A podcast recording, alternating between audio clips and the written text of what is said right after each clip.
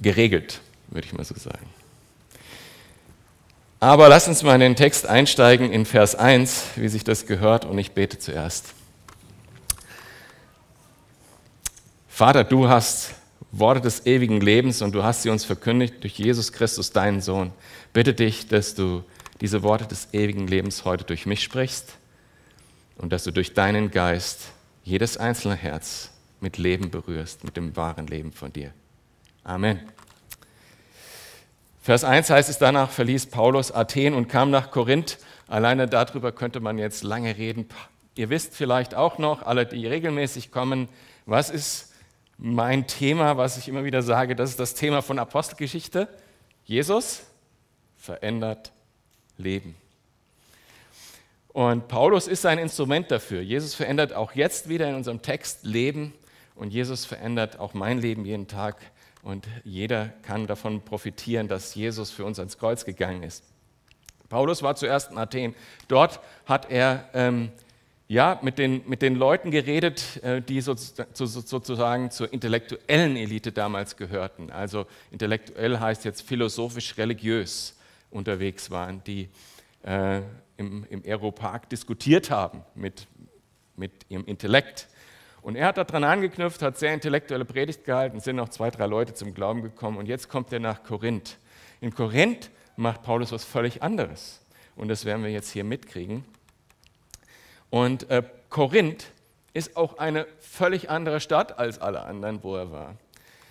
Ähm, überall, wo er bisher war, wenn ihr das so auch noch erinnert, über die letzten Monate äh, und ja, fast schon ein Jahr sind wir dran an Apostelgeschichte, äh, Überall, wo er war, dort hat er das Evangelium von Jesus Christus verkündigt, dass Jesus für unsere Sünden am Kreuz gestorben ist und dass wir allein durch ihn errettet werden können. Und hat es da zwei, drei Tage ausgehalten, maximal mal zwei, drei Wochen. Und dann wurde er gesteinigt, rausgeschmissen, in Kerker geworfen oder sonst irgendwas. Das war sein Leben. Und zwar schon seit Jahren jetzt. Zur nächsten Stadt, wieder dasselbe. Wieder Verfolgung, wieder in den Knast gekommen. Und jetzt kommt er nach, ähm, nach Korinth. Und auch hier will Jesus Leben verändern. Leben aus der Sinnlosigkeit herausholen, aus ihrer Ziellosigkeit herausholen, aus der Hoffnungslosigkeit. Diese Stadt ist eine ganz besondere Stadt und ich will ein bisschen darauf eingehen. Ich will euch nur erst einen kurzen Witz erzählen und eine Geschichte dazu. Was ist der, der was ist der Lieblingssatz eines Hais? Mann über Bord. Ähm, genau, der Uwe lacht schon und Uwe kommt auch in der Geschichte vor. Also ich bin wirklich, ich schwimme wahnsinnig gerne. Ja, ich bin auch ein ganz guter Schwimmer, würde ich sagen. Also jedenfalls nicht ganz schlecht. Wir waren ja jetzt auf der Gemeindefreizeit. Ihr habt hier die eine Frucht von der Gemeindefreizeit erlebt, den Kinderchor. Das war wunderschön für die Kinder und die Jugendlichen zusammen dort am See. Und wir Männer hatten auch unsere Herausforderungen. Wir sind ähm, über den See geschwommen, 1,2 Kilometer und wieder zurück. Und das hat richtig Spaß gemacht. Ich habe das nochmal äh, als Challenge genommen, äh, 50 Minuten hin und zurück. Und tatsächlich, ich hatte als Jugendlicher schon und als Kind äh, den, den Traum, durch den Ärmelkanal zu schwimmen, also von Frankreich nach England oder von ähm, den Niederlanden nach England. Das sind 21 Seemeilen. Ähm, und das ist tatsächlich möglich. Ähm, äh, ich habe jetzt mal nachgeguckt. Tatsächlich, äh, es gab jemanden, äh, Captain Matthew Webb, der 1875 der erste war, der das gemacht hat. Heutzutage machen das so ungefähr 300 Menschen im Jahr. Der Punkt ist, äh, das kann man wirklich schaffen. Ja, aber da ist natürlich See, da ist Wind, da ist kaltes Wasser und man kann es auf gar keinen Fall total unmöglich schaffen, indem man nach Holland fährt, ins Wasser geht und anfängt zu schwimmen. Alleine überhaupt null möglich.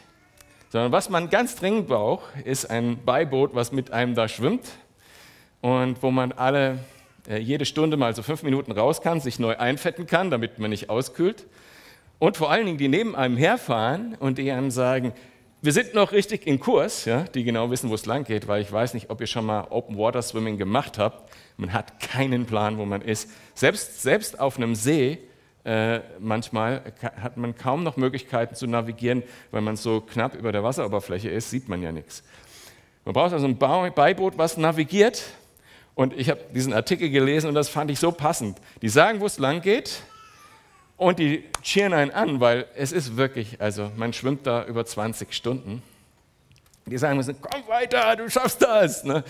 Und die ab und zu mal eine warme Tasse Tee für einen haben. Also ohne das ist es überhaupt nicht möglich. Ähm, über das Thema, äh, über den Seeschwimmen und so kamen wir drauf bei der Freizeit und Uwe hat mir eine Geschichte erzählt äh, aus seiner Zeit bei der Marine. Da sind sie mal mitten im Atlantik angehalten, haben natürlich erst mal geguckt, ob keine Haie da sind. Und dann sind sie mitten im Atlantik schwimmen gegangen. Okay, lass das mal sinken. Äh, oh nein, nicht. Also, nein, denkt mal darüber nach. Mitten im Atlantik allein als Mensch schwimmen. 10.000 Meter in die Richtung ähm, und in die andere Richtung auch. In alle Richtungen so ungefähr. So ist eigentlich tatsächlich unser Leben. Wir sind hier reingesetzt und ohne ein Beiboot geht gar nichts. Und das Wasser ist erbarmungslos. Ist erbarmungslos und ich, ich sage das mal, muss man auch wirklich verdauen, ist erbarmungslos wie das Gesetz und wie die Heiligkeit Gottes. Gott hat uns geschaffen, damit wir vollkommen gut leben, damit wir seine Heiligkeit, seine Ehre, seine Herrlichkeit widerspiegeln in der Liebe zueinander. Und wir schaffen das nicht. Und der Maßstab, der an uns gesetzt wird da, das haben wir uns nicht ausgewählt, sondern den Maßstab setzt Gott an uns. Der Maßstab, der an uns gesetzt wird, ist erbarmungslos. Da gibt es keinen Weg, in welche Richtung auch immer, den wir alleine schaffen können an Land.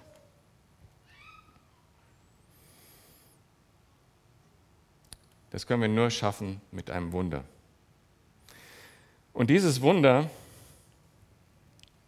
ist das Beiboot, was wir haben. Gott mit uns. Das ist sogar der Name von Jesus Christus in Jesaja. In den Vorhersagen äh, hunderte Jahre vor Jesus gegeben, dass Jesus geboren wird von der Jungfrau Maria. Und er wird heißen Immanuel, Gott mit uns. Ein Gott, der mit uns durch dieses Leben geht. Und wenn wir neben, dem, neben diesem Boot, neben Jesus her schwimmen, dann geht es nicht nur darum, dass wir da irgendwie schwimmend weiterkommen und ab und zu mal eine Tasse Tee kriegen, sondern es geht auch darum, dass wir wissen, wir kommen auf das rettende Land. Wir kommen in den Himmel. Und egal wie hart zwischendurch das Schwimmen sein mag und wie sehr man mal zwischendurch friert, wir wissen, dass mit Jesus Christus werden wir an das rettende Ufer kommen. Das äh, erlebt im Kleinen jeder Christ und Paulus hier auch. Und besonders jetzt in dem Fall, wo, Sturm, äh, wo der Sturm mal ein bisschen heftiger äh, wieder ist. Ne? Also, ich habe ja versprochen, ich erzähle euch ein bisschen was über Korinth. Korinth liegt an einer besonderen Stelle in äh, Griechenland. Und zwar, Griechenland hat ja, ist ja wie so eine riesige Halbinsel und unten dran hängt nochmal so eine Halbinsel. Aber die Verbindung zwischen diesen beiden Halbinseln ist total dünn, das sind nur sechs Kilometer. Und da genau liegt Korinth. Und das bedeutet, dass Korinth immer schon für den Handel über See und über Land wichtig war. Weil über Land wurde nach Nord und Süd ja, auf dieser Halbinsel gehandelt und über See kam man nach Ost, nach West. Und deshalb kam man schon ganz früh auf den Gedanken, dass man an der Stelle eigentlich einen Kanal bauen müsste, weil es erstens die Seefahrt extrem abkürzt und zweitens gerade unten um das Kap, wie das bei Kaps normalerweise so ist, ist es besonders schwierig für die Segler. Und ähm, schon 800 vor Christus oder sowas haben die Griechen versucht, dort einen Kanal durchzubuddeln durch diese sechs Kilometer. Und Nero hat es später nochmal probiert und nachher gab es dann einen irgendwie im 19., späten 19. Jahrhundert.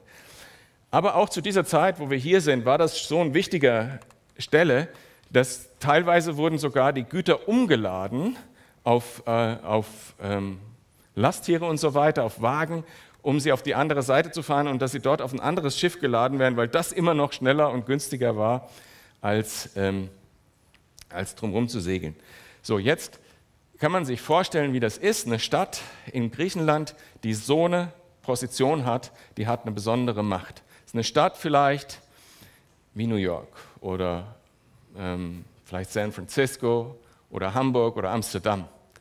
Dort wird viel, da wird viel äh, umgeschlagen an Gütern. Dort kommen viele Menschen an und gehen viele Menschen wieder. Dort kommen Kulturen zusammen. Und Paulus kommt jetzt sozusagen vom beschaulichen, sagen wir mal, Oxford oder Freiburg meinetwegen auch, äh, in, dieses Kosmo, in diese kosmopolitische Stimmung in Korinth. Und Korinth hat zudem einen besonderen Ruf, der sich natürlich dann in alle Welt verbreitet hat, dadurch, dass sie so wichtig gelegen war, diese Stadt.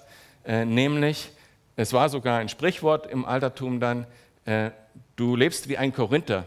Und damit war gemeint zügellos, äh, sexuell zügellos. Damit war gemeint ähm, tabulos, rücksichtslos. Und später sogar äh, wurde es ganz konkret auf, die, auf Betrügereien und sowas übertragen.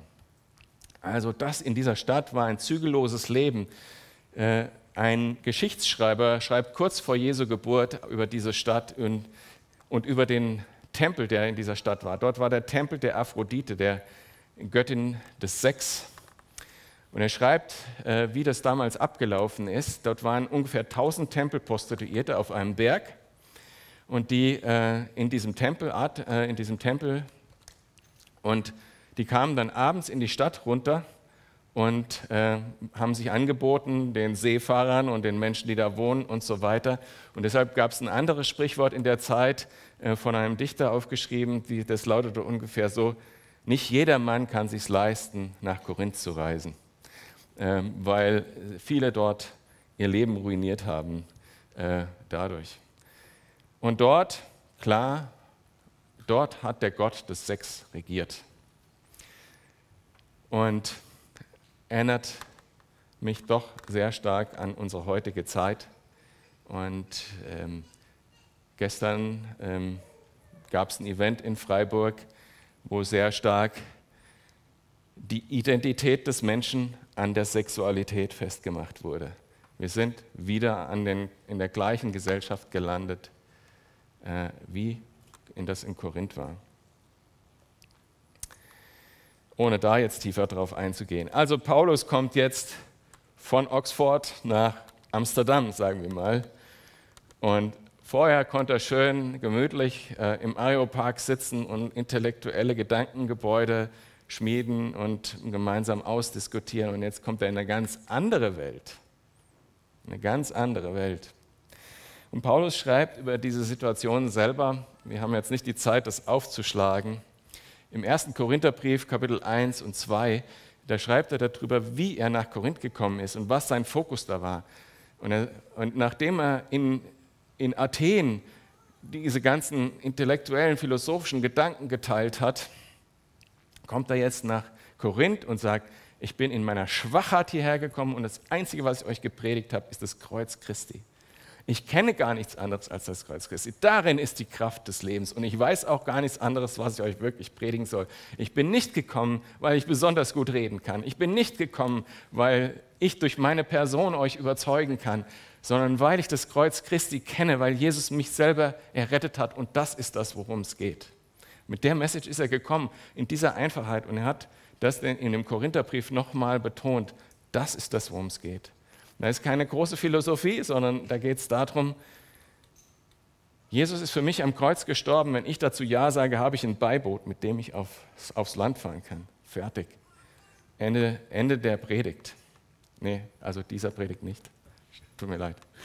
Äh, okay, lass uns mal weiterlesen, damit wir wirklich durch den Text kommen, wie wir das gewohnt sind. Also dort in Korinth. Ein Vers haben wir schon geschafft. Äh, und dort fand er einen Juden namens Aquila aus Pontus gebürtig, der vor kurzem mit seiner Frau Priscilla aus Italien gekommen war, weil Claudius befohlen hatte, dass alle Juden Rom verlassen sollten. Zu diesem ging er und weil er das gleiche Handwerk hatte, blieb er bei ihnen und arbeitete. Sie war, waren nämlich von Beruf Zeltmacher. Also hier möchte ich eine Sache kurz hervorheben. Wenn man sich wirklich auch mit der geschichtlichen Wahrheit der Bibel beschäftigt, hat man hier wieder so einen schönen Anhaltspunkt, wo man die Terminierung dieser Sachen finden kann und wo diese ganzen geschichtlichen Personen auch in, in anderer Geschichtsschreibung vorkommen. Und der äh, Claudius hat tatsächlich dieses Edikt gegeben im Jahr 49. Ja, das einfach, damit man weiß, hier handelt es sich um sehr genaue Geschichtsschreibung, was äh, Lukas hier macht. Und er hat sich auch wirklich sehr viel Mühe damit gegeben, das genau aufzuschreiben. Auch möchte ich kurz erwähnen, Paulus, auch wenn er im Namen Gottes unterwegs war und eine, eine richtig krass tolle Botschaft hatte, er war sich nicht zu schade zu arbeiten. Und wenn es nötig war zu arbeiten, hat er gearbeitet. Und wir sehen gleich, wenn dann Geld kam, um ihn zu unterstützen, ein Jahr lang ohne zu arbeiten predigen zu können, dann hat er ein Jahr gepredigt, ohne zu arbeiten. So hat Paulus das gemacht, jede Gelegenheit genutzt, die sich ihm geboten hat. Wir wissen übrigens nicht genau, ob Aquila und Priscilla tatsächlich schon gläubig waren an diesem Punkt oder ob sie erst jetzt in diesem Prozess gläubig geworden sind. Ich vermute, sie sind gläubig geworden, weil ihr Mitarbeiter, der mit ihnen in der Firma gearbeitet hat, ihnen von Jesus erzählt hat. Dann ähm, Vers 4 weiter. Er hatte aber jeden Sabbat Unterredungen in der Synagoge und überzeugte Juden und Griechen. Er hat er war alleine unterwegs und das war für ihn tatsächlich eine Last, alleine unterwegs zu sein. Wir haben in äh, Kapitel 17, Vers 15 gelesen, äh, als, als sie da auseinandergegangen sind, dass er Silas und äh, Timotheus gesagt hat, kommt bitte bald mir nach, damit wir zusammen wieder arbeiten können. Christsein ist nichts, was man alleine macht. Und als aber Silas, Vers 5 und Timotheus aus Mazedonien ankamen, wurde Paulus durch, durch den Geist gedrängt, den Juden zu bezeugen, dass Jesus der Christus ist. Das heißt, hier kommt durch die Gemeinschaft eine ganz neue Dynamik in seinen Dienst rein. Es gibt einfach für uns Christen keinen Weg, solche Dinge alleine zu machen. Ähm, wenn äh, Menschen nach Afrika gehen, um dort zu helfen, wenn Menschen äh, nach Nordkorea gehen, um das Evangelium zu verkünden, dann gehen sie nicht alleine. Und wir machen das genauso wie Paulus.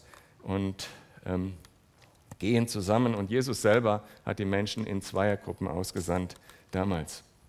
Aber jedenfalls finde ich super interessant an der Stelle in diesen zwei Versen, sie enthalten so, so was, was mich in Spannung versetzt, nämlich er überredete, heißt es wörtlich, Juden und Griechen in der Synagoge, als er alleine war. Aber dann, als Silas und Timotheus kamen, wurde er durch den Geist gedrängt, zu bezeugen, dass Jesus der Christus ist. Da scheint nochmal ein Unterschied zu sein zwischen dem Überreden und im, im Heiligen Geist zu bezeugen. Da steckt mehr Kraft dahinter. Vom Geist gedrängt, das Wort gedrängt heißt ja nicht nur, dass er es jetzt machen soll, sondern auch mit der Kraft des Heiligen Geistes hat er das getan und es sind dann viele Leute zum Glauben gekommen. Aber als sie dann wieder strebten und lästerten, er ist ja noch immer in der Synagoge, schüttelt er die Kleider aus und sprach zu ihnen, Euer Blut sei auf eurem Haupt ich bin rein davon, von nun an gehe ich zu den Heiden. Okay, bleiben wir mal in dem Bild von äh, dem Schwimmen im Atlantik. Paulus hat einen Rettungsring in der Hand oder ist in diesem Boot unterwegs. Und er geht zu den Menschen, die schon eine Weile am Schwimmen sind und die es nicht mehr lange aushalten werden.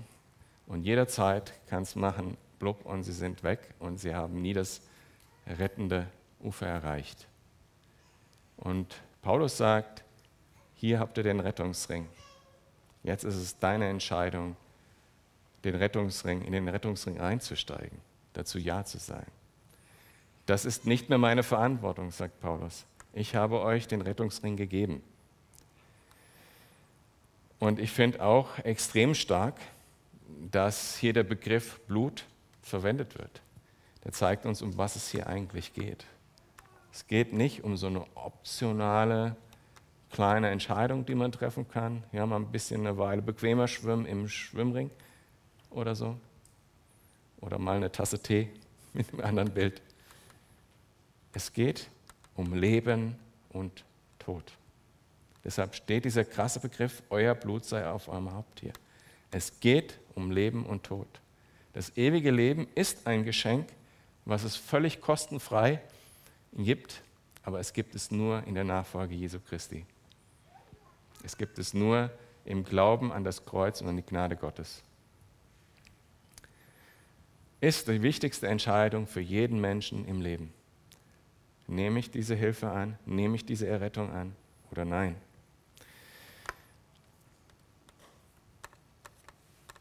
Euer Blut sei auf eurem Haupt, ich bin da rein von. Jetzt gehe ich zu den Heiden. Weiß nicht, ob der Ton von Paulus so war. Vielleicht war, es, war er auch belastet. Er hat sein, seine Volksgenossen äh, jüdischer Herkunft geliebt. Aber jetzt sagt er, jetzt gehe ich zu den Heiden. Und er ging von dort weg und begab sich in das Haus eines gottesfürchtigen Mannes mit, Namens, mit Namen Justus, dessen Haus an, an die Synagoge stieß. Das, finde ich, hat Humor. Er ist vorher in der Synagoge, hat mit den Juden gesprochen und sagt, so, ich habe euch alles gesagt, ich habe euch den Rettungsring gegeben, der Rest ist eure Verantwortung, jetzt gehe ich zu den Heiden und geht ins Nachbarhaus. Weit ist er nicht gekommen. Es gibt überall Menschen, die diese Nachricht brauchen. Das ist wie, als ob der ganze Atlantik voller Leute wäre. Crispus, aber der, jetzt das, das Krasse ist, er geht jetzt zu den Heiden und verkündigt da in diesem Nachbarhaus beim Justus diese, äh, die Nachricht von Jesus, dass Jesus errettet, dass man mit Jesus das rettende Ufer erreichen kann. Und wer wird gläubig? Christus, aber der Synagogenvorsteher wurde an, wurde an den Herrn gläubig. Interessant, oder? Paulus geht weg und sagt, na gut, wenn ihr nicht wollt. Und dann predigt er im Nachbarhaus und dann wird der Synagogenvorsteher, glaube ich. Gottes Wege sind manchmal unerforschlich.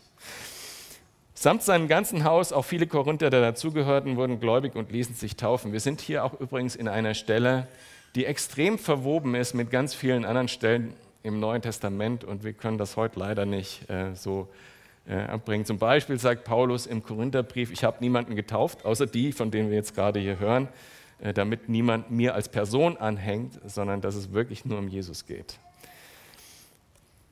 Jetzt kommt diese Stelle, die ich vorhin schon vorgelesen habe, in Vers 9. Und der Herr sprach durch ein Gesicht in der Nacht zu Paulus, fürchte dich nicht, sondern rede und schweige nicht, denn ich bin mit dir. Und niemand soll dich soll sich unterstehen, dir zu schaden, denn ich habe ein großes Volk in dieser Stadt. Starke Worte. Was für eine Kraft liegen in diesen Worten. Ich bin mit dir. Starke Worte. Interessant, Paulus, der überall, wo er hingekommen ist, gesteinigt wurde, ins Gefängnis geworfen wurde und so weiter, ähm, der brauchte hier auch hier in Korinth Gott, der bei ihm ist, der ihm sagt, hab keine Angst. Und wenn Gott sagt, hab keine Angst, hat er ja einen Anlass. Also wahrscheinlich hatte Paulus Angst. Hab keine Angst. Ich bin mit dir, auch hier in Korinth. Auch in dieser Stadt, die so verdorben ist, bin ich mit dir. Und ich werde hier viele Menschen erretten. Und er blieb ein Jahr und sechs Monate. Das muss wie ein Urlaub gewesen sein für Paulus. Er blieb ein Jahr und sechs Monate in Korinth dort und lehrte unter ihnen das Wort Gottes. Stark.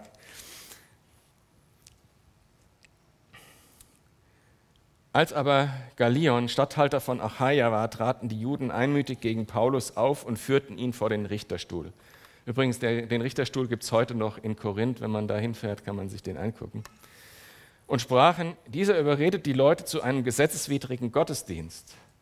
Als aber Paulus den Mund öffnen wollte, sprach Galion zu den Juden, wenn es sich nun um ein Verbrechen oder eine böse Schändlichkeit handeln würde, ihr Juden, so hätte ich euch vernünftigerweise zugelassen. Also dann hätte ich mit euch diesen Rechtsstreit gemacht.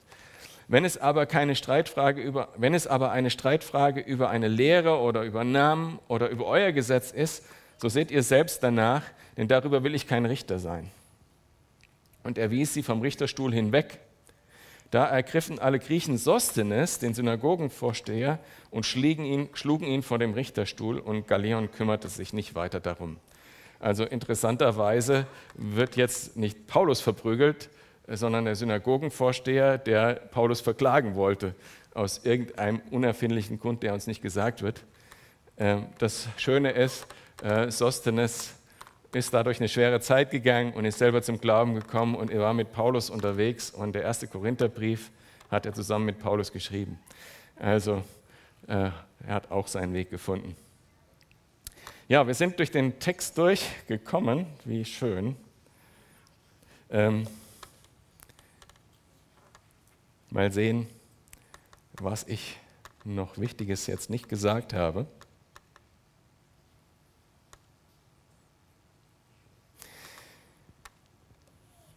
Ich möchte dich ermutigen, dein Leben ist nicht sinnlos oder verloren. Du brauchst nur zu schauen, wo das Beiboot unterwegs ist. Und wenn du so unterwegs bist, dann könnte es sogar sein, dass plötzlich die Wellen gar nicht so wichtig sind mehr. Wer nämlich weiß, dass Gott mit ihm ist und auf Jesus schaut, der wird vielleicht auch mal auf dem Wasser gehen, wie Petrus. Er wird sagen, ach ja, jetzt gehe ich mal eine Weile, anstatt zu schwimmen.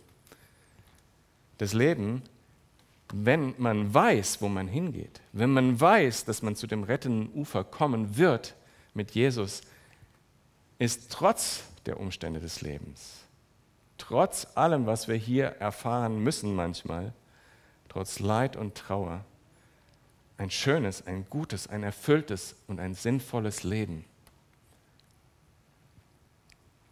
Übrigens bei Paulus, äh, bei Petrus, der auf dem Wasser gegangen ist, ich vermute, wenn die heutigen Medien damals schon unterwegs gewesen wären, wäre der Titel auf der, auf der Frontpage von der Zeitung gewesen, Petrus kann nicht schwimmen.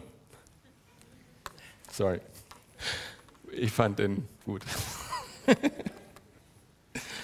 ja, einfach. Ja, sorry. Na. Ich lache gerade über mich selber, nicht über den Witz. Ähm. Wir sehen hier was, was ganz Starkes. Wir sehen hier vier Prinzipien in diesem Text, nämlich Verantwortung, Kraft, moralische Unterstützung und Frucht. Vier Prinzipien. Äh, und das Prinzip Verantwortung hier, das sehen wir an diesem Wort Blut auf eurem Haupt. Wir haben so eine stark große Verantwortung für uns selbst, nämlich in den Rettungsring zu steigen. Und so eine große Verantwortung, wenn wir das Evangelium kennen, es anderen Leuten weiterzusagen. Wenn, wenn ihr mal diesen, diese Worte von Paulus äh, ernst nehmt, euer Blut ist nicht mehr auf meinem Haupt, das bedeutet, das war vorher auf seinem Haupt. Wir begegnen so vielen Menschen, wo uns Gott sagt, sag ihm, dass die Rettung in Jesus ist. Sag ihr, dass die Rettung in Jesus ist. Es ist eine große Verantwortung. Und es ist auch eine große Verantwortung für dich selbst. Es geht um das, wie du die Ewigkeit verbringen wirst starke, große Verantwortung. Es gehört eine Entscheidung dazu.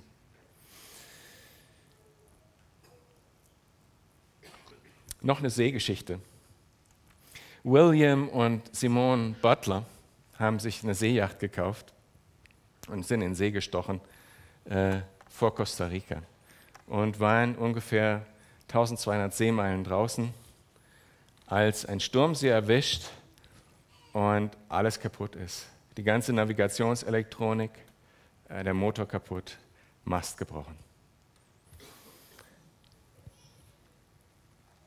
Zum Glück, als dann auch noch ähm, ihr Boot kenterte, genau die Umstände weiß ich nicht mehr von dieser Geschichte, also das Boot kenterte, ich habe jetzt im Kopf, da war ein Haiangriff sogar, egal, also das Boot kenterte, wie dem auch sei, aus welchen Gründen auch immer, äh, Geistesgegenwärtig, Rettungsboot, Rettungsinsel, greift der Mann einen Meerwasserentsalzer und eine Angel. Und die haben 60 Tage auf See überlebt mit diesem Meerwasserentsalzer und der Angel.